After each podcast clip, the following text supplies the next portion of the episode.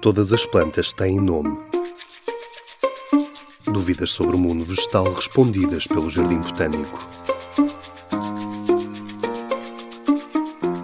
Por que é que os catos têm espinhos?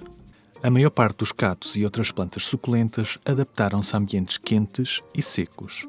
Estas plantas armazenam água no caule, apresentam uma cutícula serosa que diminui a perda de água e desenvolveram espinhos, que não são mais do que folhas modificadas.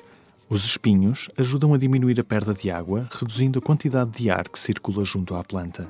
Ao mesmo tempo, fornecem alguma sombra e são uma defesa contra herbívoros. Numa folha típica, há uma grande quantidade de água que se perde através de pequenas aberturas na superfície da folha, os estomas.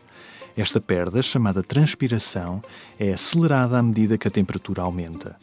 Estas plantas conseguem sobreviver por longos períodos de tempo armazenando a pouca água que têm. São assim umas verdadeiras rainhas do deserto.